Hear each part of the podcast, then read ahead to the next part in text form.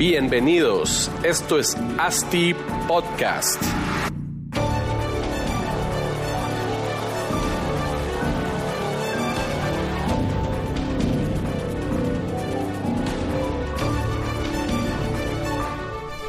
Hola a todos, estimados oyentes, bienvenidos a otro episodio de ASTI Podcast. Este es el episodio número 26 en el cual estaremos hablando un poco de ventas, todo el, proceso de un proyecto inmobiliario en lo que a ventas se, se refiere. Eh, hoy estamos con un experto en negociaciones, marketing digital, planificación comercial, análisis y operación de ventas. Eh, un economista emprendedor que junto a sus socios han fundado la empresa más grande de asesoría comercial para proyectos inmobiliarios en Guatemala. El gurú de las ventas, César García. ¿Cómo estás, César? ¿Qué tal? ¿Cómo te va, Marco? Muchas gracias por, por pues, la bienvenida y qué buen, qué buen speech. Lo voy a copiar ahí Cabal, te lo para voy a las charlas. No, buenísimo. Gracias a vos por hacer el tiempo de estar por acá. no, un gusto compartir toda esta información con ustedes. Espero que les sirva de, de bastante. Seguro, seguro que sí. Pues eh, como hablamos al inicio, el día de hoy vamos a hablar de ventas y entonces ustedes que están en el día a día, pues monitoreando todos los, los proyectos de sus clientes, decime César, ¿cómo, ¿cómo ven el mercado para este 2020? Mira, este 2020 es interesante, es, eh, eh, es un cambio de gobierno. Sí. Creo que eso va a influir mucho. Hay muchísimo optimismo en la calle. Creo que ahorita es el momento eh, de la luna de miel con los nuevos gobiernos y entonces el, el optimismo siempre juega un, un rol fundamental en todo esto, ¿verdad? Claro. Eh, ahí sí que hay indicadores de, de motivación, hay siempre hay al- algún par de indicadores que ayudan. Eh, entonces lo vemos bastante bien. Lo que sí es que hay que ser muy claros en que no es para todos los segmentos.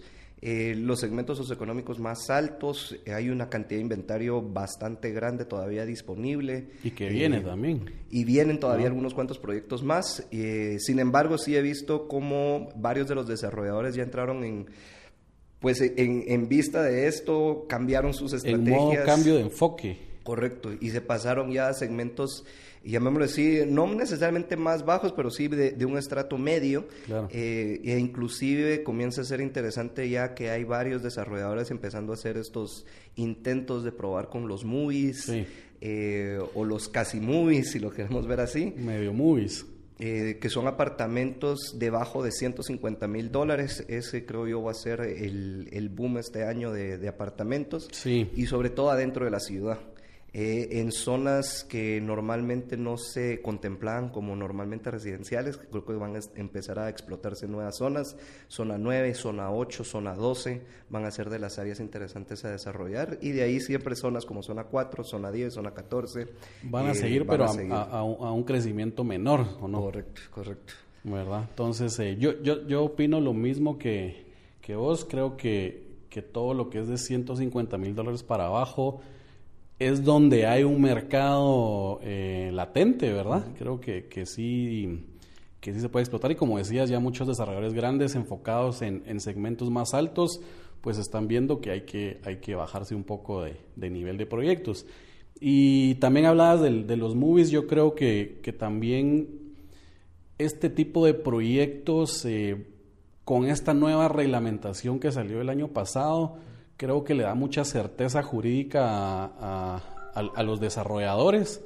Eh, creo que, que con esto sí se están metiendo muchos. Yo he escuchado muchos que están evaluando y ya están prontos por, por salir con algún movie para hacer una prueba. En realidad, el mercado de este, de este tipo de segmento es no es infinito, pero es bastante. O sea, el problema en un, en un desarrollo normal eh, de, de segmentos C para arriba, pues tu cuco número uno es vender, ¿verdad? En estos segmentos, no sé si concordás conmigo, el- la venta es, o sea, vos sacas un, un, un, un, un anuncio en Facebook o donde sea y te llegan 500 mil leads y vendiste el proyecto en cuestión de un par de meses. De pero hecho, el problema se vuelven ajá. otros, ¿verdad? Lo interesante es la gente esta que, que empezó el primer proyecto, dice que vendieron en 15 días con una manta. O sea, ah, bueno. Es algo realmente sorprendente. Sin embargo, el reto como tal se pone en la parte del manejo de la administración de la cartera de ventas. Correcto. Ya, o sea, el tema de la sensibilidad de los ingresos de este segmento es, es algo que sí preocupa. O sea, no son tan estables en el trabajo, una pequeña deuda como una moto, una tarjeta de crédito mal administrada. Hasta una tele. Hasta una televisión echa a perder totalmente el que puedan adquirir. Entonces, esos son factores que van, que van. Yo creo que el asesor de ventas se vuelve un poco más asesor financiero del cliente, o, o, por lo menos así debería de ser, para explicarle que en los próximos meses no puede, pero ni, ni comprarse la tele para, para lograrlo. Y de hecho, el tema de educación creo que es clave. O sea, realmente los países latinoamericanos y Guatemala también nunca ha sido de una cultura financiera muy fuerte. Eh, y nunca ha tenido la, pues, la oportunidad de comprar propiedades como en estos tiempos. Y entonces ahora la, necesidad de tener ahorros, el tener su manejo de finanzas correcto. Eso es un tema, eso que mencionas ahorita es un tema que yo creo, no sin el creo, sino he leído que es un problema a nivel mundial. Hace poco estaba, estaba leyendo un artículo en, pues de Estados Unidos que igual el problema principal para los para los clientes jóvenes que, ya no quieren comprar casas sino rentarlas porque no tienen, no tienen dinero para, para el enganche. O sea, son muy elevados. Y allá tienen el, el, el, tema también de que muchas personas jóvenes se endeudan para ir a la universidad porque quieren ir a la universidad que cuesta 50 mil dólares al año, entonces piden eh, préstamos para estudiantes, para la universidad y se endeudan con eso, que son deudas igual a saber ni cuántos años, entonces nunca logran la capacidad de ahorro para comprar una vivienda y ese es de los principales problemas allá, pero al final de cuentas el problema es, es igual en todos lados, nunca hay Nunca, alcanza la plata. Nunca hay una cultura de, ok, voy a ahorrar porque quiero mi vivienda en, en algún punto de mi vida, a los 30, a los 35. No, no existe una planificación, ¿verdad? Sí, o sea, el, tema definitivamente de, de, la planificación financiera es uno de los temas. El segundo tema es no hay crecimientos económicos que uno diga los ingresos de las personas están creciendo a tal manera. Y ese es otro problema. O sea, por más que quiera ahorrar la canasta básica no me da para mucho. ¿ya? Entonces, e, ese, ese rango es lo que lo dificulta y en el caso de Guatemala yo creo que programas como el FHA son los que facilitan con tener enganches más cortos, ¿no? Seguro. Y ese, esa es otra de las tendencias para este año, que hablas que todos los desarrolladores se vienen a, a los segmentos más bajos, tienen que ser FHA.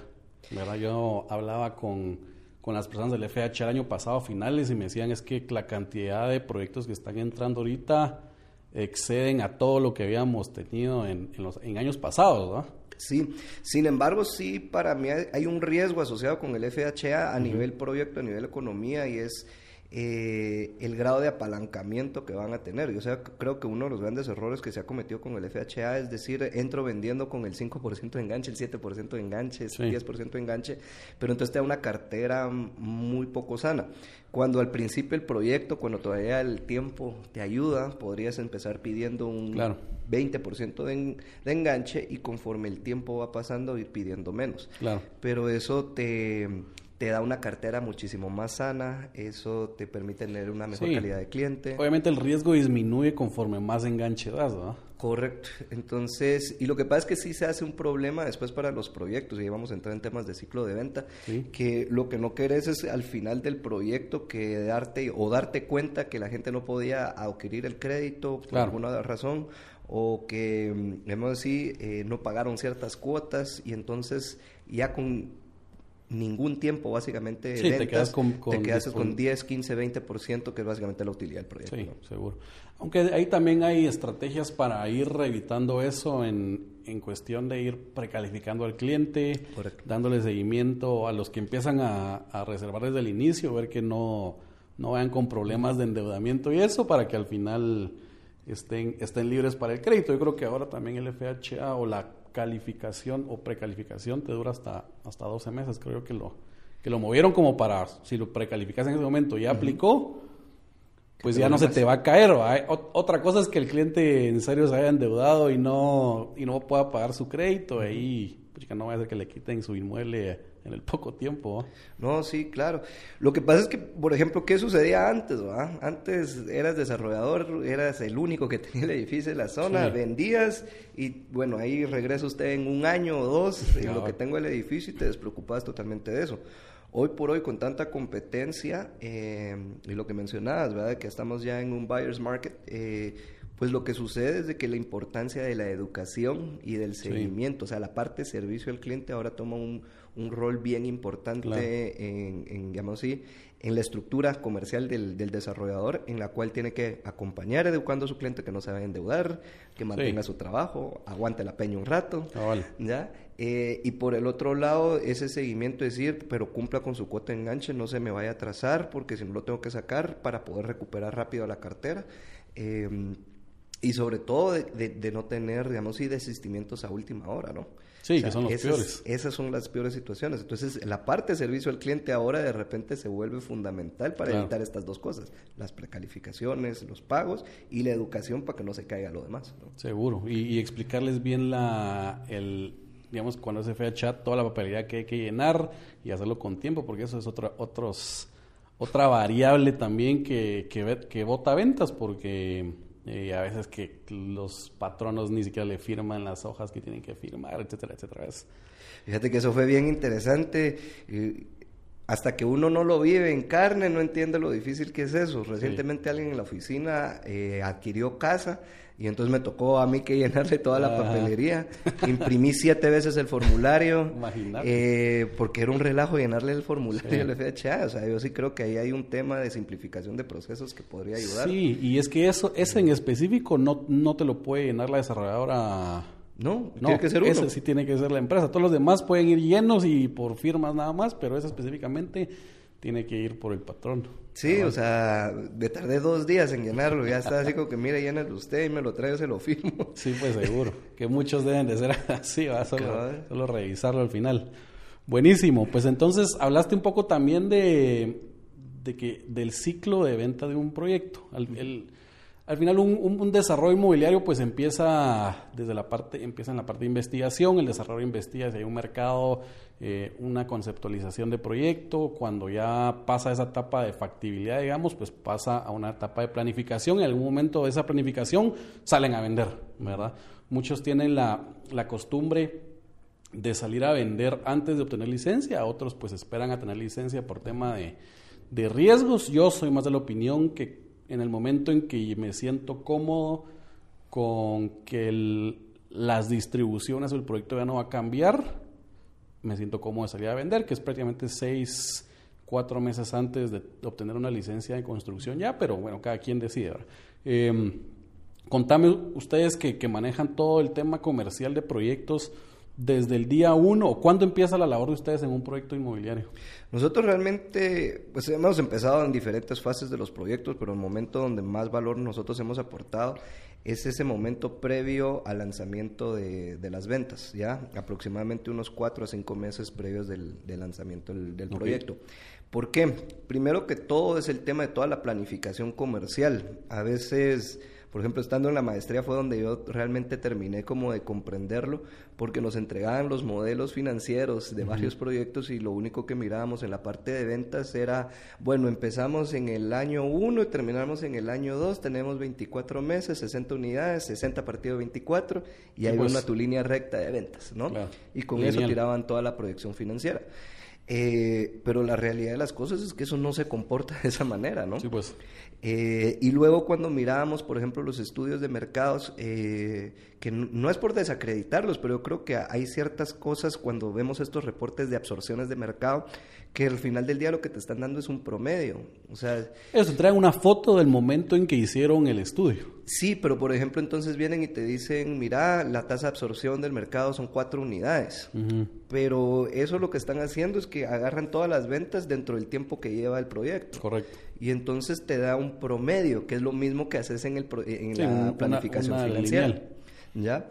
¿Qué es el, el, problema con esto? Que realmente al principio el proyecto vos podés pedir casi el doble de ventas y lo necesitas, digamos, y llegar a ese doble de ventas, eh, porque luego en los meses siguientes, sobre todo en las, en las fases finales, las ventas se van muy, muy por debajo de esa meta. Claro. ¿ya? Entonces, si vos no compensaste en los meses digamos, y primeros eh, ese aumento de ventas para compensar lo que te vas a quedar por debajo en los meses eh, más tardíos, entonces ahí es donde se quedan los proyectos con 10, 20, 30% del inventario, que no es que no guste, es que simplemente ya no hay tiempo para pagar enganches. Que ese es el principal problema. ¿ah? Ese es el principal problema y lo que pasa es de que previo, llamémosle así, en, en, la época previa de ventas, donde era realmente gente de un nivel socioeconómico más alto, el, el problema del enganche no era problema. O sea, aquí llegaban y ni siquiera existía eso de, solo, de pues. fraccionamiento de enganche, ¿no? Sí, o sea, fraccionamiento de qué es, el 20% me lo paga ya, ah, va, mira, me aceptas dos pagos porque tengo que hacer un mi negocio o algo así. Yo me acuerdo que antes era en la dabas una reserva alta, cuando firmabas promesa era otro trancazo y tal vez al finalito un, un poquito. Un poquito más. Entonces realmente eso nunca fue problema, pero ahora que son estos nuevos segmentos que ya viven cheque a cheque, entonces sí se comienza a complicar. Entonces, lo primero como tal es esa planificación de decir, ok, quizás eh, en ese método lineal me pide tres ventas por mes, pero te vas a dar cuenta que realmente no tenés 24 meses de ventas, ya tenés 20, 18 meses de ventas. Entonces ya con eso te aumentó quizás unos 4 o 5 por mes. Pero resulta ser que en los primeros 6 meses debes de estar pidiendo 7, 8 ventas por mes. Porque en los últimos momentos vas a estar vendiendo 2 o 3. Claro. ¿ya? Entonces esa primera planificación es la que se comienza a hacer para realmente saber qué tan agresivos hay que ser al principio. Lo segundo es el mix de mercadeo. ¿ya? Una de las cosas que comenzamos a darnos cuentas es que de repente al final, cuando ya comienzan con estas últimas unidades, los presupuestos ya no dan, hay una pues. alta dependencia de la parte digital, eh, pero realmente hubo algunos medios que no fueron explotados al 100% y que no se hicieron los traslados de presupuestos correctamente en el momento. ¿A qué te referís?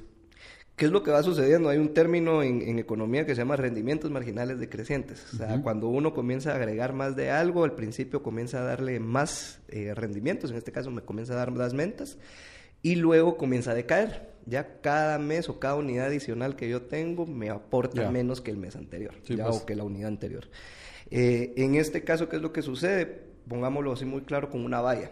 Yo saco la valla, sale el render y todo el mundo dice que chilero, me encanta, lo quiero ver. Pasa el siguiente mes y pues precioso el edificio, el tercer mes, ah, ahí, ahí está. el edificio. Ajá, el cuarto, sí, ese ya lo vi. Sí, pues. ¿Ya? Entonces, ese mismo.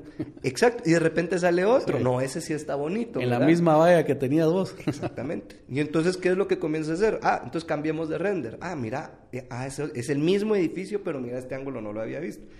Pero te das cuenta de repente que pasado el noveno mes ya no tenés mucho más que contar. Claro. ¿ya? Entonces, eh, ahí viene como el lío creativo de ver qué te inventas, pero realmente ya los rendimientos que podés sacarle a la valla comienzan a decaer. Entonces, el momento donde le podés sacar más plata a la valla es en esos primeros meses.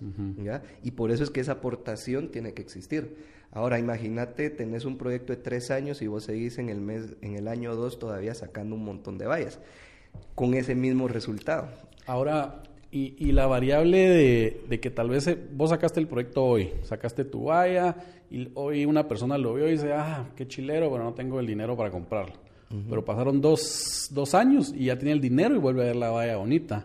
No, no, no, esa variable tal vez eh, em, difiere un poco de lo que estás comentando, ¿no? Como que ahora que ya tienes la capacidad de pago, volvés a ver la valla con ojos así. Los momentos, decís vos, básicamente. Eh, sí, sin embargo, sí hay medios que funcionan todo el tiempo, digamos así, por la naturaleza que tienen. La parte digital, eh, nosotros vemos que tiene un boom, pero nunca es un boom tan grande, pero es constante.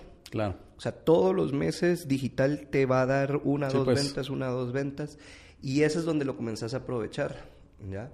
Entonces, eh, tampoco se trata de matar las vallas al 100%, ¿va? pero sí, si te estabas gastando en tres vallas, bájalo a uno, parte del presupuesto lo pasas a digital y entonces digital, que es más constante, lo puedes empezar a maximizar. La otra cosa es que en digital puedes empezar a excluir a cierta gente. Por ejemplo, la gente que ya me pidió información porque ya tengo sus datos, a esa ya no les vuelvo a mostrar el anuncio. Entonces, siempre la gente que vas alcanzando es gente nueva o gente pues. diferente.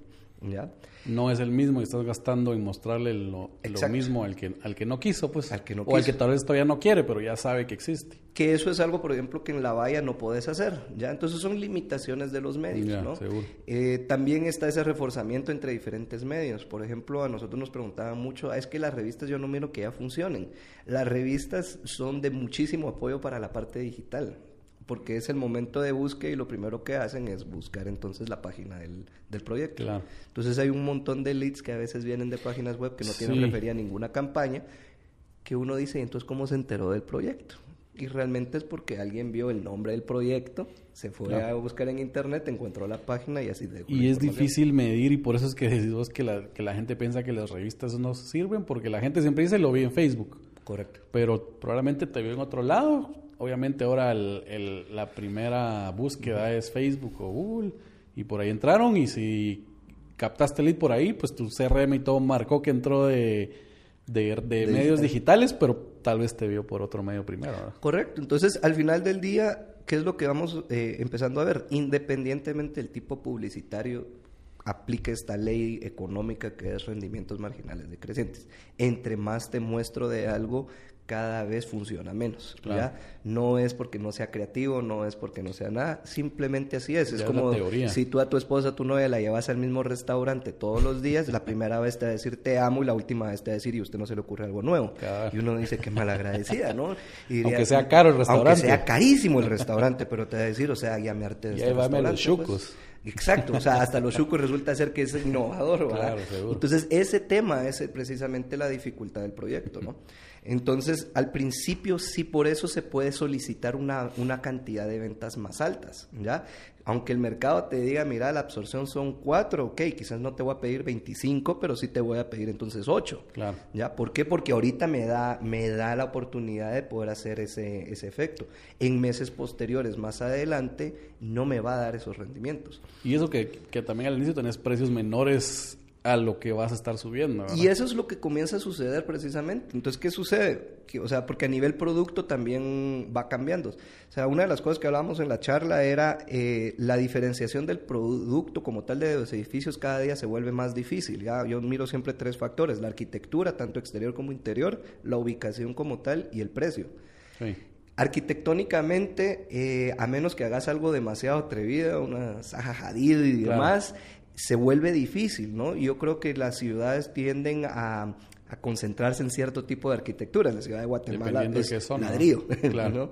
Sí. Eh, luego las ubicaciones, o sea, la ubicación creo que es el, el- el primer análisis que ustedes hacen a la hora de desarrollar un proyecto y es, ok, media vez la zona haga sentido, la gente va a querer ir. Y tercero es, da que hay un montón de gente construyendo en esas mismas ubicaciones, con sus diferencias y con Claro. casi una arquitectura similar, más vale que el precio haga sentido. Entonces, entonces el factor precio comienza a afectar grandemente.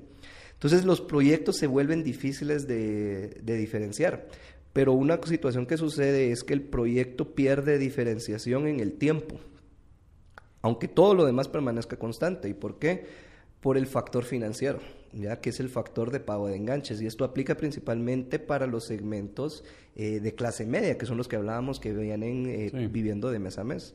Entonces resulta ser que cuando vos tenés que pagar el enganche y tenés 30 meses para fraccionarlo, entonces resulta ser que son cuotas muy cómodas dentro de tu presupuesto familiar. Seguro. ¿ya? Eh, pero conforme el tiempo va pasando y ese tiempo para fraccionar se vuelve más difícil, comienza a, obligar a que la cantidad de dinero que tengo que sacar de mi presupuesto mensual Sí, se vuelva más grande, a un punto en el cual se vuelve impensable. Entonces imagínate a alguien que gane 20 mil quetzales, que el 30% de sus ingresos vienen siendo aproximadamente 6 mil quetzales. Entonces 6 mil quetzales tienen que pagar para el enganche, llamémoslo así, 6 mil o menos. Pero si le estás pidiendo 12 mil, entonces resulta ser lo- que ya es el 60%. Ya estás en otro no mercado. puede. Estás en otro mercado. Y, en probablemente en ese momento salió otro proyecto que empieza con los 30 meses y Entonces, tal vez ahí- este no tiene esto, pero me da la, la- la disponibilidad de los 30 meses. Correcto. Entonces vas a tener como consumidor dos puntos de vista. Una es por qué me voy a, a exponer financieramente, me voy a apretar financieramente. Si hay uno que no me no, me, no, me, no me va a poner esa presión. Y por el otro lado es, si tengo esta plata, entonces tengo la posibilidad de entrar a un proyecto de un nivel socioeconómico más alto. Claro. Porque no voy a comprar algo mejor. Sí, pues. Entonces, eso es lo que comienza a hacer que el proyecto se vuelva menos atractivo, no porque no guste, porque no tenga buena ubicación, porque el precio final no haga sentido, porque la cuota financiada de 30 años o 25 años va a seguir igual. Claro. Pero esos eh, año, dos años que tenés de fraccionamiento te alteró totalmente eh, el ticket de entrada. Claro. Y ese precisamente es el reto a nivel tiempo que tenés que luchar. Por eso es que al principio tenés que solicitar muchísimas más ventas porque posteriormente eh, no va a suceder. ¿Quiénes son las personas que pueden llegar a alterar este comportamiento? Los inversionistas. Ahora, sucede algo interesante. ¿El inversionista en qué momento se quiere meter? Normalmente se quiere meter al principio. Sí.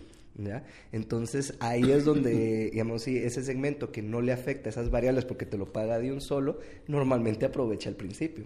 Porque tenés mejores precios, tenés las mejores unidades con las mejores vistas, con las mejores distribuciones, y entonces te van quedando huesitos al final con dificultades de enganche, con dificultades de producto como tal, y entonces eso es lo que hace que comiencen a, a decaer las ventas, ¿no? ¿Y de qué manera ustedes han propuesto solventar este problema eh, este, este, gran problema, pues. Mira, lo primero que, que, sucedió fue el hecho de decir no pueden dividir las unidades dentro del tiempo, sino decir realmente es las... Pues, primero determinar cuál es el tiempo real que tenés de ventas, ¿ya? Nosotros aplicamos ahí un par de fórmulas en las cuales decimos, mira, el nivel socioeconómico, el límite del nivel socioeconómico es tanto y en ese punto, llamémosle así, eh, vos tendrías que tener esos ingresos eh, en el mes 17. Entonces vos tenés 17 meses para vender, no 24.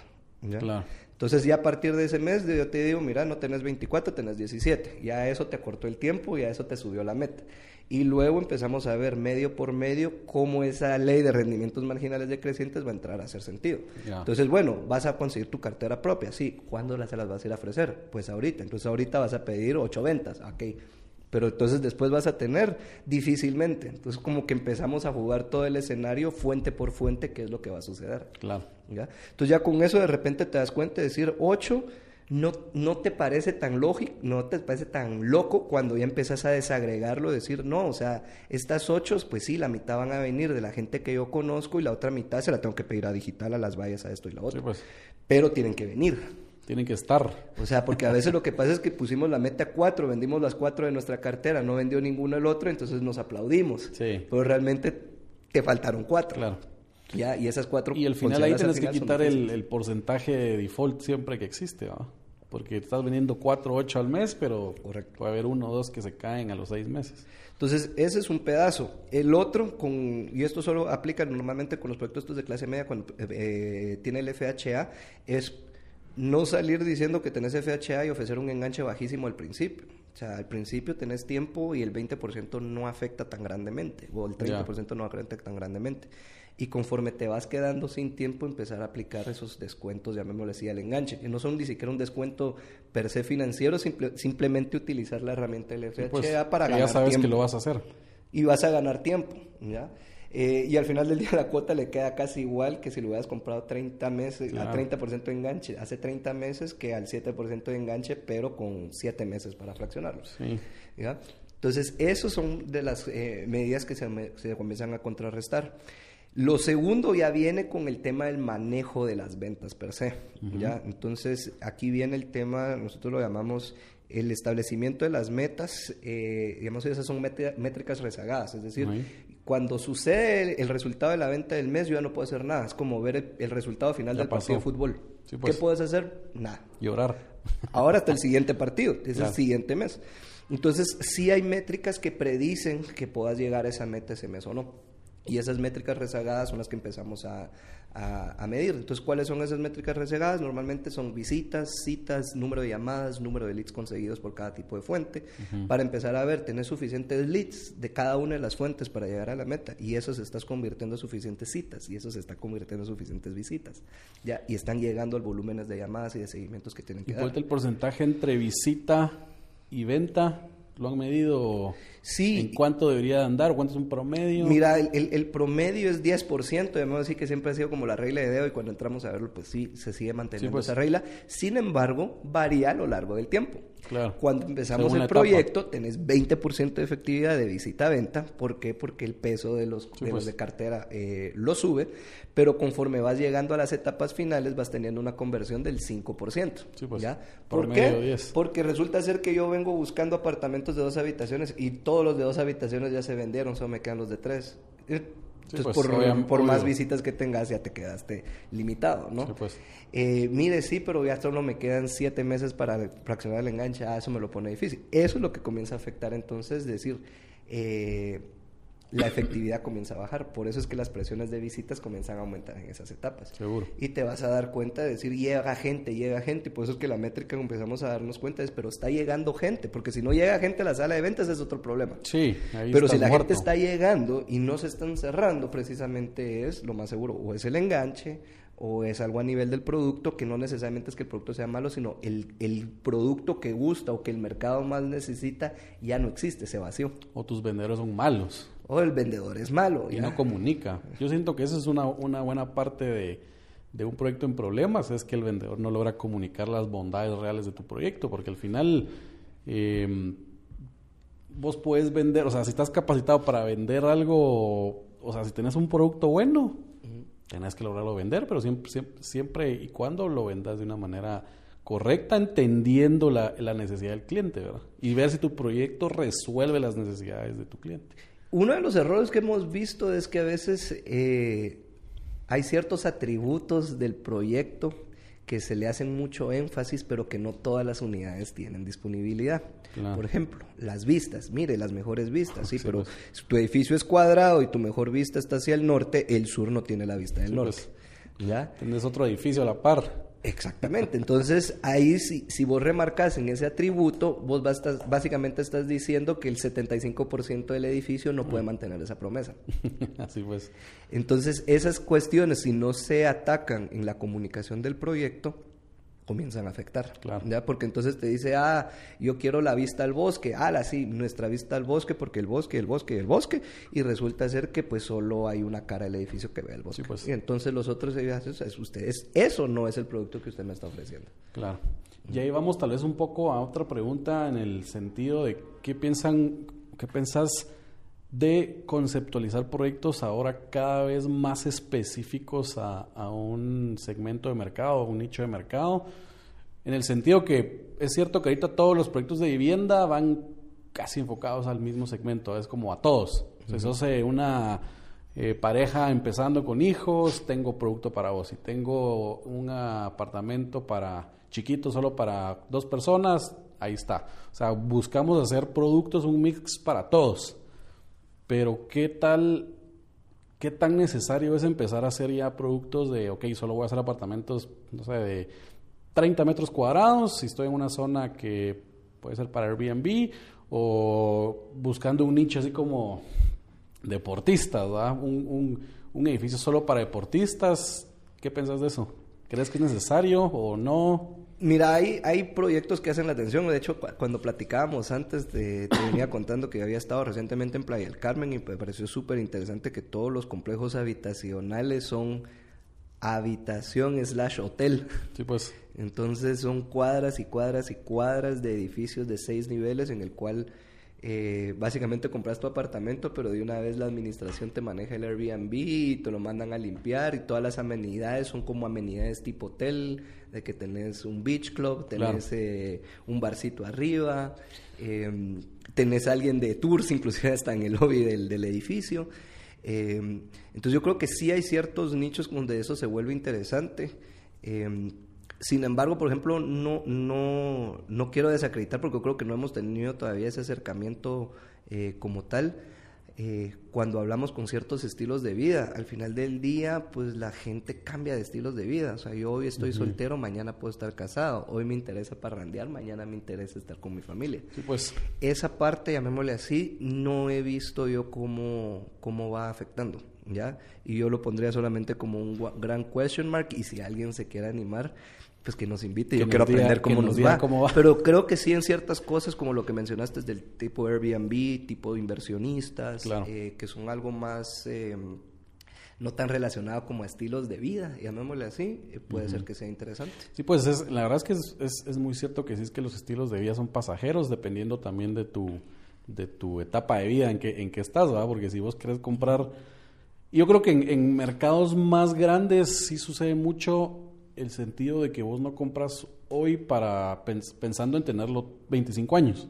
O sea, compras hoy porque es tu necesidad de los próximos 5 años, pero en otros países estás trabajando en una empresa, eh, digamos en Nueva York, el otro día te mandan a Los Ángeles y tenés que ver qué haces, ¿verdad? Entonces sí, como que el mercado guatemalteco pienso yo que también no es, no, o sea, no es grande como para, como para que la mentalidad sea esa, sino la compra de una vivienda sigue siendo, ok, compro esto y va a ser... Y son mis próximos 25 años donde yo voy a vivir. Entonces Ya. sí, Eso puede afectar eh, ciudades quizás más mm, eh, cosmopolitas, donde vos decís, bueno, yo vivo aquí cinco años, después me voy porque este es el, el bachelor pad, Sí. y entonces entra otro montón de gente de afuera que está viendo buscar eh, un apartamento de soltero porque se mudó No, y, la la mis- ciudad. y la misma cultura te va, los va diciendo que vos empezás a trabajar, salís de la universidad, empezás a trabajar y vas a, vas a ser roommate de alguien. Y después vas a pasar ya a la etapa donde ya tenés tu propio lugar, pero es chiquito. Después haces familia y ya buscas algo más grande. Después una casa. Después, ya después pasas a un second home, ¿va? Y Fíjate, buscas eso. fíjate que ahí tomaste un tema bien interesante. eh, el tema de los roommates. Yo creo que ese es un factor bien, bien, es un mercado bien interesante. Seguro. porque es para el, el- el de inversionista. Eh, esa persona hoy por hoy todavía es un nicho muy pequeño, pero es un tema muy cultural. Ahora normalmente pensamos que el tema cultural, no sé, como que pasan los, las décadas y los años y los siglos para que se cambie la, la parte cultural, pero si hay una influencia, llamémosle así, que yo creo que debería de venir de parte de todo el mundo, decir, ok, independizate. ¿Ya? Claro. Pero también hay que hacerlo eh, algo viable financieramente para Sí, eh, seguro, toda si esta no. gente, pues, o sea, toda esta persona arriba de 25 años a 35 años, 30 años, ellos son los principales rentadores, ¿ya? Entonces las Y nunca- configuraciones... y nunca he visto una campaña de mercado que diga, pásate con tu roommate. Sí, porque normalmente es el mercado de rentas, ¿no? Claro. Eh, pero, por ejemplo, a mí me llama mucho la atención. Yo, yo tengo un roommate cabalmente y la gran pelea, eh, nosotros nos pasamos a, a vivir porque estábamos abriendo Colombia. Entonces, eh, bueno, entonces vamos a tener el apartamento allá. Y entramos al apartamento y hay un master bedroom y un Claro. chiquito. Y entonces la pelea ¿Quién fue agarra el grande? quién agarra el grande, ¿va?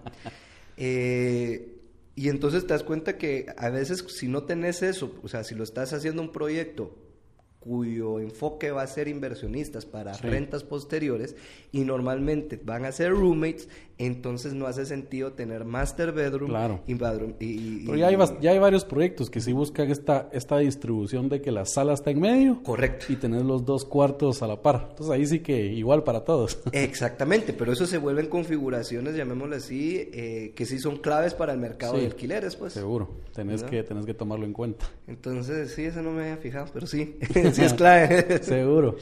Va, eh, buenísimo. Pues mira, también te quería preguntar de toda la fase de venta de un proyecto, desde planificación comercial que estabas hablando, hasta salir a la venta, la operación de estas ventas, ¿cuáles son los errores más comunes que has visto de, de un desarrollador? Ok, uno es eh, no capacitar en el producto a los vendedores. ¿ya? O sea, eso, eso es lo que hablábamos, que el vendedor ni sabe qué es lo que está vendiendo. O sea, Sí. sabe que está vendiendo un apartamento de 70 metros cuadrados, pero no sabe las bondades de en sí del edificio. Sí, y aquí es como los libros de ventas, ¿verdad? Primer paso para usted poder vender, creer en su producto. Claro. Entonces, si el vendedor solo dijeron, mira, es un buen edificio, pero dentro de él todavía no se lo cree, o dice, pues sí es chido, pero no sé si es el mejor. Entonces, parte de ese entrenamiento es explique el dueño, o sea, Claro. no puede ser ni siquiera el gerente de ventas, el dueño, el conceptualizador del proyecto. Les tiene que vender a los vendedores el proyecto. Pues, Y eso in- involucra inclusive eh, llevarlos a la competencia y decirle, mira, eh, en este proyecto quizás nos ganan por este factor, pero nosotros les ganamos por este y este y este. Ahí tenés mucha razón. Nosotros hacemos eso en que hacemos, les, les ponemos una tabla comparativa de todos los proyectos competencia. Les decimos, miren, nosotros fallamos en esto, esto, o no, no fallamos, sino no tenemos esto, esto y esto, somos más caros, pero nuestras bondades son esta, esta, esto, eso tiene que vender. Claro, porque al final del día el cliente se los va, se los va a decir y si no se los dice, se lo, lo está pensando. No, y, y yo, yo hasta les digo a los asesores, miren, muéstrenles lo, en lo que estamos de diferente con nosotros. Muéstrenles esta matriz que tenemos a los clientes, miren, porque los clientes cuando están comprando un apartamento o una vivienda, no compran a la primera. O sea, miran, no sé cuántos proyectos mirarán para decidirse a cuál ir, pero si un vendedor o un asesor ya les muestra, miren, aquí está todo, si ustedes van a tal proyecto, les van a decir esto, esto, esto, y van a estar a este precio, y el nuestro, esto, esto, está siendo como un poco más eh, realista o mostrándole la verdad al cliente, que probablemente, a mi criterio, van a confiar más en, en vos. ¿no? Sí. Eh, el otro es, es, salir a ventas y no tener el producto realmente definido. Claro. Eso mata y desmotiva a cualquier equipo de venta porque entonces no es que no crean en el edificio, pero no creen en el desarrollador, claro. porque dicen yo no sé si es esto y al final del sí. día el vendedor sí siente una responsabilidad de su reputación y, y... que está vendiendo algo que no es. Exacto, yo no sé si mañana le van a cambiar cinco metros o si le van a mover el baño sí, pues... y quizás el baño era lo que le gustaba. No, no hay nada peor que se te caiga una venta, para un asesor pues que se te caiga uh -huh. una venta no por no pues que no es tu culpa, pues, sino porque te cambiaron el producto y el cliente decidió mejor ya no porque te lo aumentaron 5 metros, ¿no? Sí, entonces tenés vos esta, estás tratando de salir con esta convicción, pero te sentís inseguro y esa seguridad no. se transmite hacia el cliente y entonces el, el, vendedor ahí no, no termina de cuajar. Lo siguiente, no tener los materiales, digamos así, todo el equipamiento para que el vendedor pueda funcionar. No hay el brochure, no hay el video, Sí. No hay sala de ventas, o lo único que hay es un escritorio con la misma presentación que ya le mandaste por correo. Sí, pues, eh, si todos no esos hay, elementos. No, no están... hay una experiencia de venta, digamos así. Exactamente. Si todos esos elementos están rotos, llamémosle así, entonces le comienza también a complicar. Claro. Eh, hemos visto salas de ventas donde no hay internet. o sea, eh, cosas tan sencillas como sí, pues. eso. No hay una impresora para poderles imprimir el, el el, ¿cómo se Debe haber un kit así, kit básico para venta de un proyecto inmobiliario, internet.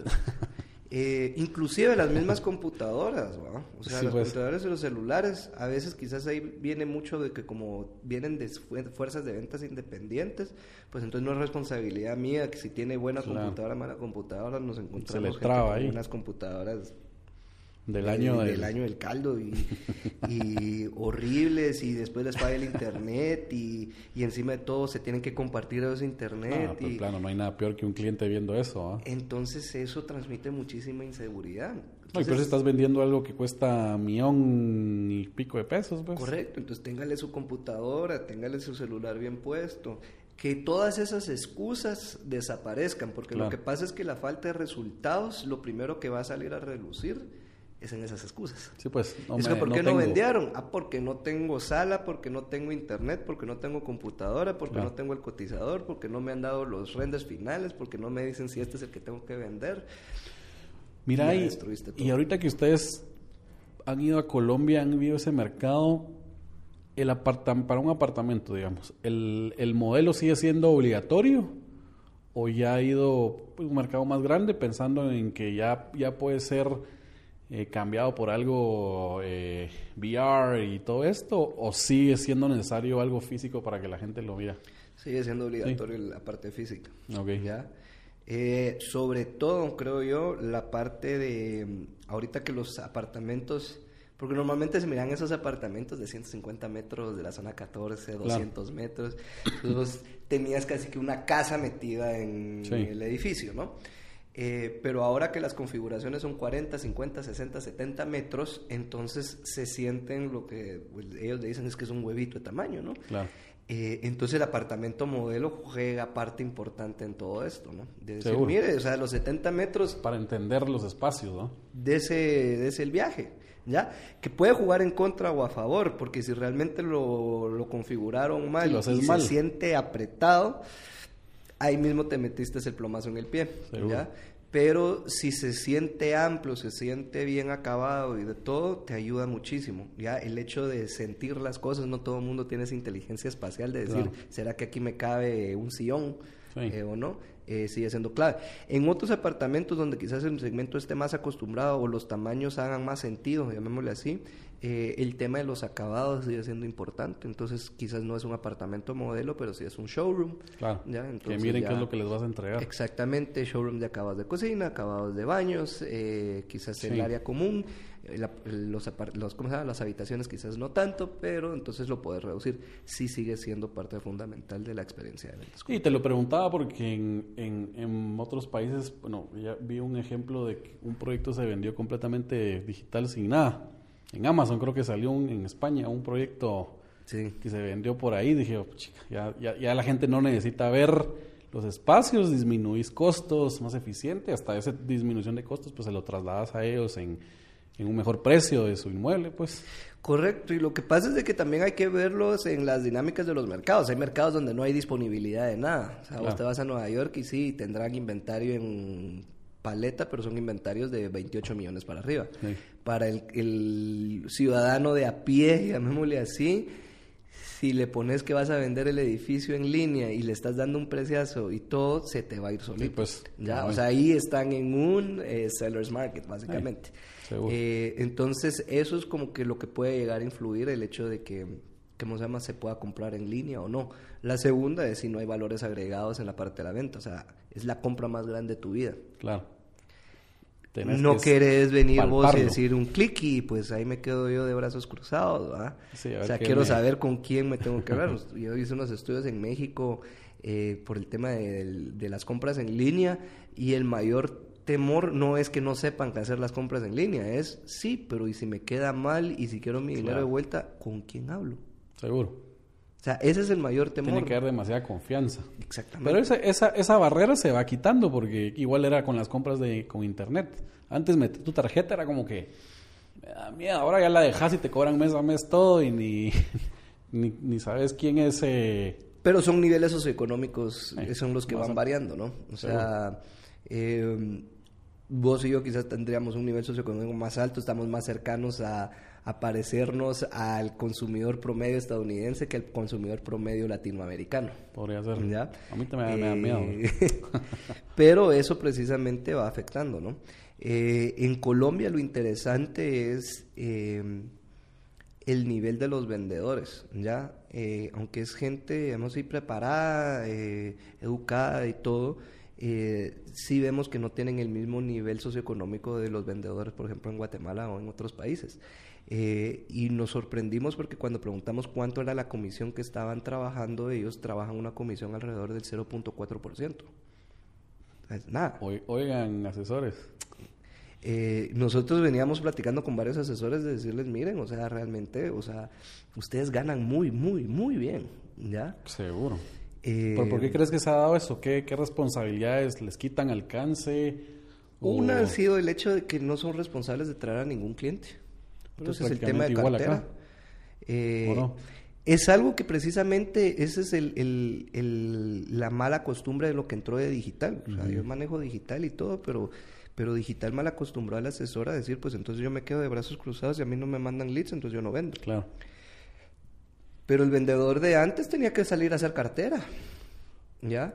Y si uno se va a leer toda la literatura de ventas, si uno va a ver todos los entrenamientos de venta, lo primero que le dicen, usted necesita hacer networking, ¿ya? Seguro. Váyase a fiestas, váyase a clubes, relaciones con gente, ahí. porque ahí va a estar su cartera de ventas. Y vendedor sin cartera no es vendedor. Claro.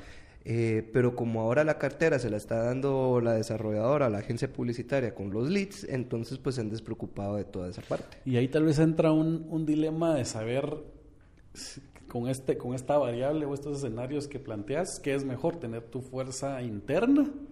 Porque le vas a pagar un poco menos al vendedor. Igual estas inmobiliarias al vendedor como tal ganan lo mismo, 1%, 2%, no más de ahí. Eh, ¿Es mejor tener tu fuerza interna o contratar fuerzas inmobiliarias externas que les pagas un poco más? Donde en teoría estas tienen su cartera y van a vender por otros medios. Nuestra postura ha sido en que desarrolles tu, tu fuerza de ventas interna. Eh, ahora, eso va a depender también de la visión del desarrollo. Si solo vas a hacer un edificio y quizás dentro de otros cinco años volvés a hacer otro, te va a decir, pues, andate con tu fuerza de venta Sí, pues. independiente.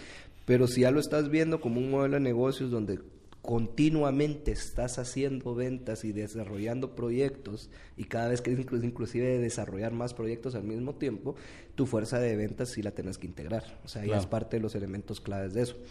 Em, ahora bien, el tema de los vendedores externos, yo sigo eh, insistiendo que son parte fundamental, pero quizás la vista que hay que tener de ellos no es eh, me van a salvar el proyecto y ellos van a vender el proyecto, sino que mirarlos como bases de datos. ¿Ya? Eh, los mismos corredores, cuando nosotros hemos platicado con ellos, es decir, es que a veces no tengo tampoco la capacidad de vender todo el proyecto. O sea, muchos tienen quizás carteras muy grandes y otros tienen carteras medias y chiquitas. Claro. Entonces es agarrar a cada, a cada corredor y verlo como una fuente de mercadeo más. Entonces decir, bueno, entonces yo voy a tener tres, cuatro corredores, aquí están sus materiales, van a su base de datos, ofrézcanlo y por eso es que te voy a pagar 4% de comisión de un solo. Ya dentro de la desarrolladora, de la corredora, pues se arreglarán entre el dueño y los corredores como tal. pues. Pero eh, sí, sí siguen siendo importantes. Sin embargo, sí la fuerza de ventas interna es, es necesaria. Clave. ¿Por, ¿Por qué también hay un set de incentivos ahí eh, que comienzan a afectar? Eh, este mismo ciclo de venta del proyecto, cuando vos metes a todos los corredores externos, se van a dar cuenta que es bien fácil vender. Entonces, por eso es que comienzan a darse todo este montón de ventas. Pero cuando comienzan a decaer los resultados de ventas y lo, entonces los ingresos de ellos empiezan a menguar, entonces se vuelve bien fácil de que alguien más les ofrezca otro proyecto y entonces adivina quién es la prioridad ahora para vender. Pues. El proyecto que esté en la fase nueva. ¿ya? Y entonces para vos se te hizo todavía más difícil y te metieron en un hoyo más grande no es por mala gente ni por falta de pues, ética, es simplemente incentivo de negocios. Yo tengo que vender y tengo que vivir y vivo cheque a cheque. Entonces, si tu edificio ya no se vende, pues yo vendo el edificio que sí se vende. Así de sencillo. ¿ya? Eh, y yo creo que sería muy ingenuo de parte de los desarrolladores creer que entonces por eso lo van a lograr. Entonces, ahí es donde la fuerza de venta interna te comienza a, ayudar porque entonces vos sí le puedes exigir constantemente que, que el proyecto se venda al 100%, ¿no? ¿Y ustedes promueven que la fuerza interna tenga un salario base más comisión o puro comisión? Variabilizado todo. Mira, yo creo que hay, hay un tema... Eh, va a depender un poco de cómo empezó el vendedor. Yo te diría sí tiene que tener una base. Eh, ¿Por qué? Porque hay ciertos gastos que necesitas al principio en lo que en lo que entran las comisiones. Yo te diría, ¿en qué basaría el, que se pague el, la base o no? ¿En cuál es la estructura de pago de comisiones? Si la comisión se las pagas 80%, 70% upfront en el momento de la firma, ok, entonces estás pagando muy bien. Entonces quiere decir que si ustedes hacen venta, se acaban de meter 10 mil dólares, 2 mil dólares de un solo. No, creo que eh, muchos lo manejen así, porque igual, como hablábamos, la, estructura de pedir 5% de enganche...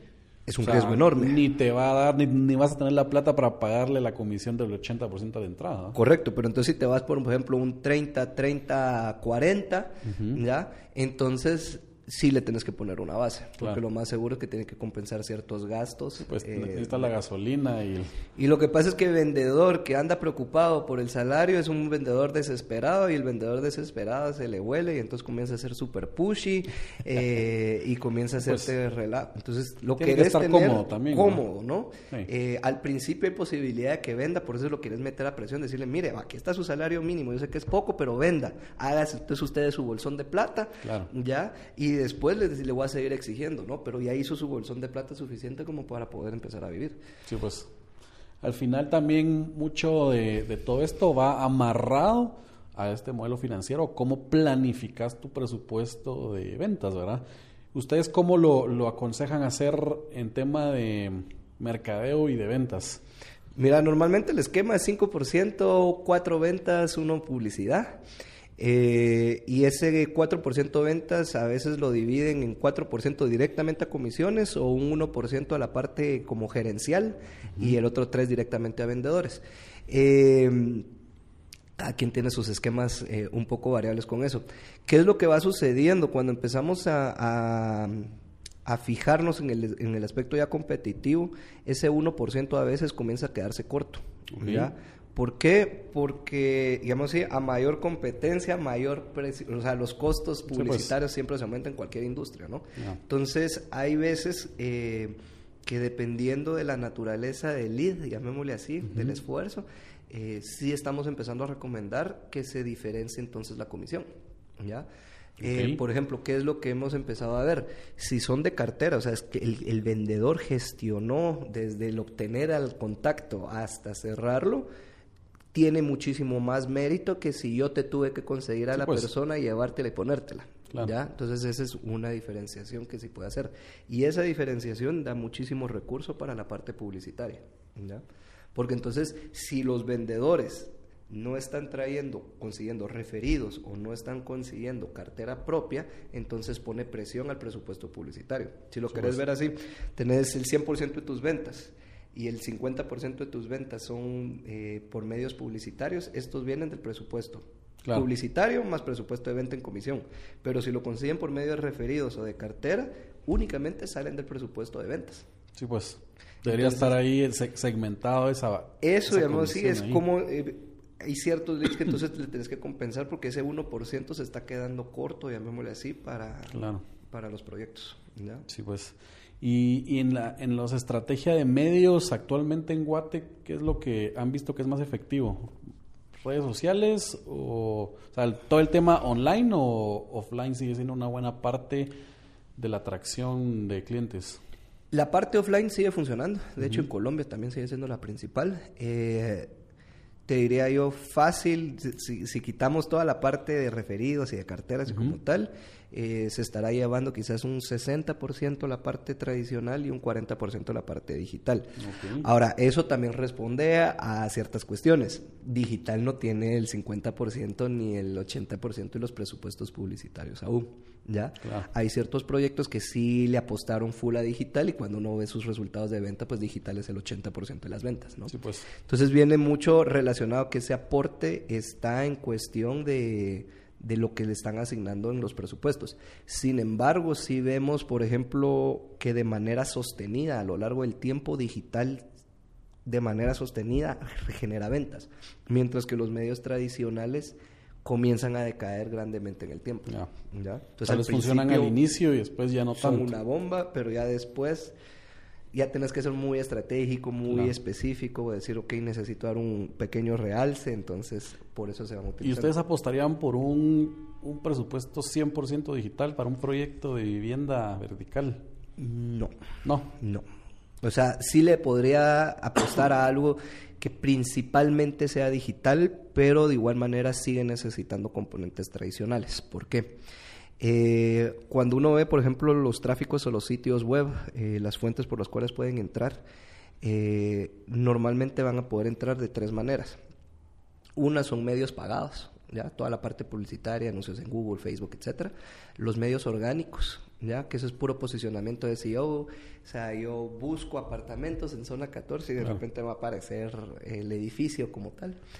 Y el siguiente es directo ¿ya? Es gente que de una vez typeó la página de internet. Sí, pues. Ahora, dentro de los orgánicos, a la hora de hacer la búsqueda, hay dos maneras de hacer la búsqueda. Yo puedo poner algo genérico, como sería poner eh, apartamentos en zona X. Y encuentro el Y encuentro el edificio de repente. Pero la segunda es estoy buscando el apartamento altos de no sé qué, pues. entonces ahí aparece. Ahora, el hecho de que la persona sepa el nombre del edificio, aunque no sepa la dirección, quiere decir que lo concebió o lo vio en otro lado. Y el que tenga la dirección directamente quiere decir que lo vio en otro lado. Claro. Ese es el efecto que tiene la valla y ese es el efecto que tiene eh, la revista. ¿ya? Entonces complementa esa parte. Sí, pues lo puedes medir entonces, o sea, no lo medís en lo, lo medís en tu tráfico, en tus analytics de tu página, digamos, y ingresan ahí por medio de una búsqueda directa. Correcto. ¿Ya? en redes em, sociales no puedes hacer eso. En redes sociales no puedes No puedes ver si buscaron tu, tu, en el buscador de Facebook directo tu, o si puedes. ¿Cómo así? en el buscador de Facebook puedes ver ahí, o sea, si entran a tu fanpage desde ahí, no puedes saber de que vinieron de un buscador de, o sea, que buscaron directamente tu proyecto en el buscador de Facebook, digamos. Eh, no, hasta donde yo recuerdo ahorita no. Sí hay unos Facebook Analytics ahora, pero no me he metido a, a sí, creo que eso no en, Google, obviamente, sí. En Google, con Google Analytics sí es un hecho que lo puedes hacer, ¿ya? Eh, y normalmente los leads que vienen de la página web tienen una mejor calidad, inclusive que los que Sí. vienen de, de Claro. lead ads de Facebook y de Aunque Instagram. lo que ¿no? nos hemos dado cuenta ahorita es que, digamos, esos keywords como apartamento están súper competidos ya en... Sí, O sea, tenés que tener unos presupuestos brutales para, para posicionarte bien en, en Google con esos keywords, ¿verdad? Correcto. Y, y ahí, por ejemplo, que hay otro factor que, que nosotros hemos visto, muy pocos desarrolladores lo han hecho, es la estrategia de largo plazo de la página web. Entonces, eh, normalmente sale proyecto, arman página, landing solita y ahí la dejan. Pero ¿qué sucede? Pasan los años y esa página se muere. La idea sería construir la página de la desarrolladora, ¿ya? Con sus pues. subpáginas específicas por proyectos y eso ayuda en dos maneras. Una, cada vez que su- puedes conseguir algo de relaciones públicas, un artículo que te refieran en algún periódico, en alguna revista especializada, eso le da reputación a la página, pero se la comparte el dominio, que es el dominio de la desarrolladora. Claro.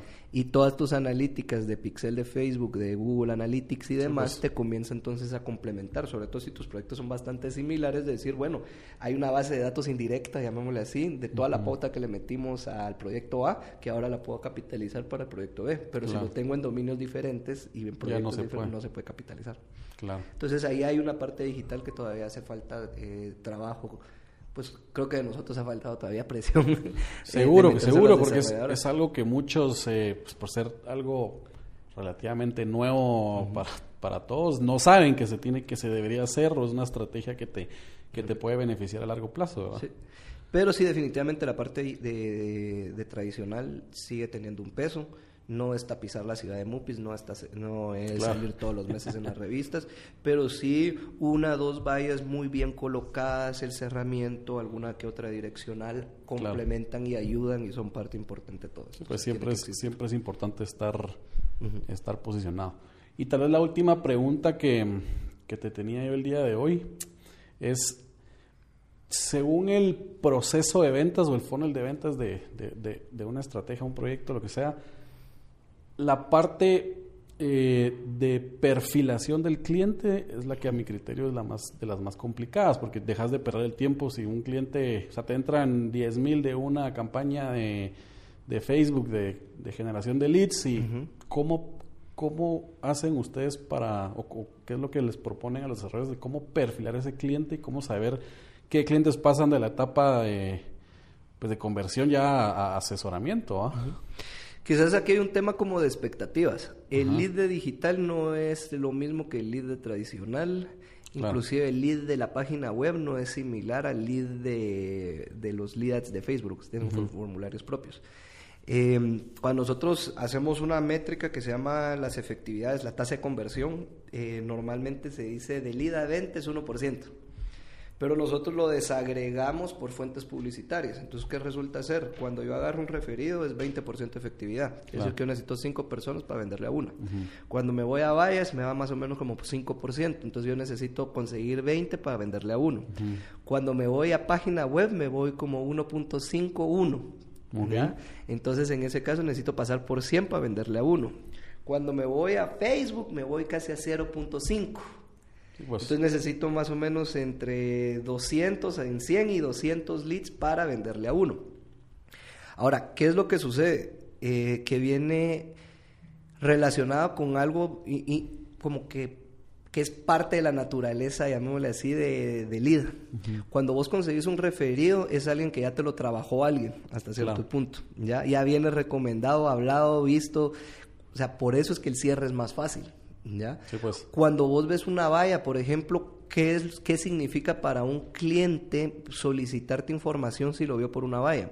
Significa parar, ver, anotar, tomarle una fotografía al número de teléfono o a la página eh, como tal, o, o bien hacer el tiempo de una vez de darme la vuelta y meterme a, a la sala de ventas. Entonces requiere de muchísimo esfuerzo de parte del, del cliente. Seguro. Por eso es que el nivel de interés es más alto. Sin embargo, cuando te vas a lo digital, imagínate a alguien a las 2 de la mañana tirado en su cama, pasando todo el día de su Instagram y de repente... dándole ah, swipe, eso, puro zombie. Así digo yo que son todos zombies. Todos están así, ¿no?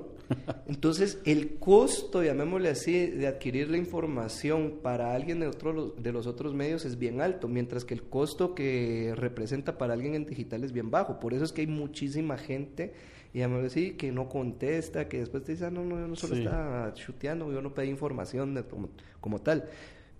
Pero eso es parte de la naturaleza del, del lead como tal. ¿ya? Entonces, eh, que se puede mejorar, sí, se puede mejorar, pero no vas a llegar a las efectividades de un referido, no vas a llegar a las efectividades de una valla, ¿ya? Podrás llegar al de Facebook, lo puedes llevar al 1%, ¿ya? Que es lo más alto que nosotros lo hemos visto llegar. Eh, al de Google, por ejemplo, que es el de páginas web, lo hemos visto llegar hasta 1.75. Y según esas tasas de conversión por diferentes medios y el costo por lead de diferentes medios, ¿cuál te para siendo más atractivo? digo, ¿qué es lo que va a suceder? Mucho ahorita eh, de lo que hemos visto es eh, a nivel costo, el que viene de página web es muchísimo mejor. ¿ya? Eh, sin embargo, es más complicado conseguir a alguien por la página web. Sí, pues seguro. ¿ya? entonces los volúmenes son menores. Por el otro lado, es muchísimo más fácil conseguir a alguien en Facebook pero eh, que resulta ser que tenés que trabajar muchísimas más. más mucho más trabajo, más vendedores, porque tenés leads que no un montón de leads que, que, necesitan seguimiento. Correcto. Entonces, ¿qué es lo que hay que tener ojo? Nosotros tenemos un criterio y, desarrollamos unos indicadores de mal segmento. Entonces, cuando decimos mal segmento es alguien que no cumple con los ingresos mínimos necesarios para comprar en el proyecto, en ninguno de sus productos. Porque hay veces que eh, mi apartamento de una habitación necesita, necesitas ganar 25 mil quetzales, pero el de tres habitaciones necesitas ganar, me voy a inventar 50 mil quetzales. Llega y pide uno de tres habitaciones y gana 35 mil quetzales. Eso no es del segmento de tu proyecto. Claro. La respuesta sí es del segmento de tu proyecto. Lo que pasa es que vos no tenés un producto necesariamente adentro que satisface las tres unidades. Pero entonces la respuesta podría ser pues que venda uno de dos o que le venda uno de uno. ¿Ya? Entonces, en ese caso se tiene que considerar esa parte, ¿ya? Eh, porque si no se vuelve un tema bien subjetivo, por ejemplo, que no salían los vendedores, es que no sirven, ¿por qué? Porque no me contestan, porque no le contestan es otro asunto totalmente. Pues. ¿Ya? El que no le contestan, la gran pregunta es, ¿lo llamó las suficientes veces? ¿Lo llamó lo suficientemente rápido? ¿Lo está llamando en el horario que la gente contesta o lo está llamando a las 11 de la mañana cuando todo el mundo está trabajando? Sí. ¿Ya? Entonces, puede ser que a partir que si te contestan, salga sorpresa de que definitivamente es alguien que gana 6 mil quetzales y que pues necesitas 15 como mínimo. entonces, no vale la pena. Ahí sí no vale la pena. Entonces, eso hay que tenerlo claro. ¿Ya? Y entonces por eso es que el mix de mercadeo comienza a ser interesante, porque entonces si vos estás pidiéndole el 80, 100% de las ventas a por medios digitales, tenés que tener claro que tus conversiones van a ser 1% pues. por ahí ese alrededor, ¿ya? Y entonces eso va a tener una presión bien grande en los equipos de venta, tener que llamar un montón de gente. Seguro. ¿ya? Eh, y ahí normalmente lo que haces es armar un equipo entonces de prospección o de telemarketing, ¿ya? Que son los que hacen los primeros eh, filtrados y luego, y entonces ya los que ya contestaron el teléfono y vieron que pues. sí llega la capacidad, se los asignan a un vendedor. Claro, que es el proceso de pasar a un ¿cómo es que se llaman? MQL o un SQL. SQL, correcto. Entonces, por eso es que las diferentes estrategias de qué le quieres hacer comienza a requerir diferentes estructuraciones de tu, de tu área comercial. Si pues tienes mucho peso o muchos proyectos con la parte digital, si vas a desgastar a tus vendedores, ¿ya? Eh, vas a tener que tener muchísimos vendedores, entonces optas por un tema de, tener un departamento de telemarketing. Ahora, si vos le vas a balancear esa parte con que tiene que traer cartera, referidos, vas a tener vallas, vas a poner corredores inmobiliarios, sí va a haber una parte importante de presión que se va a hacer su día a día, llamémosle así, pero tiene que compensar con el resto de medios que esté funcionando, que esos tienen efectividades más altas. Claro. ¿ya? Y entonces con eso vas compensando. Equilibrio, hay que balancear todo. Correcto. Buenísimo, César. Pues te agradezco mucho, la verdad es que ha sido de de mucho valor. Creo que todos los que nos escuchan van a quedar contentos y, seguro vamos a, repetir este en un par de meses con, otro tipo de información. ¿no? Buenísimo, con mucho gusto y ojalá les haya podido ayudar en algo. No, hombre, muchas gracias César. Eh, tal vez dejas tu contacto si querés para si alguien te quiere contactar. Ya sí, que eh, Pues bueno, ¿cómo, ¿cómo, le hacemos? La página web, conversionaventa.com. Eh, si no, nos pueden escribir por, por WhatsApp. Escríbanme 55 55 25 75. Es número de pizzería. Entonces, está, facilito. Eh, y si no, pues en las redes sociales, ahí estamos Conversión a Venta, César, César García 9DIT en Instagram, si me quieren seguir por ahí. No pongo nada de ventas ahí, pero ah, nada más para solo para que te vean tus vacaciones. Oh, buenísimo, muchas gracias. Y a nosotros en Asti Podcast, pues ya saben que nos pueden seguir en, en Instagram, arroba Asti Podcast. Y también los invito a que nos sigan en nuestras redes de Asti Desarrollos, en Facebook y en Instagram.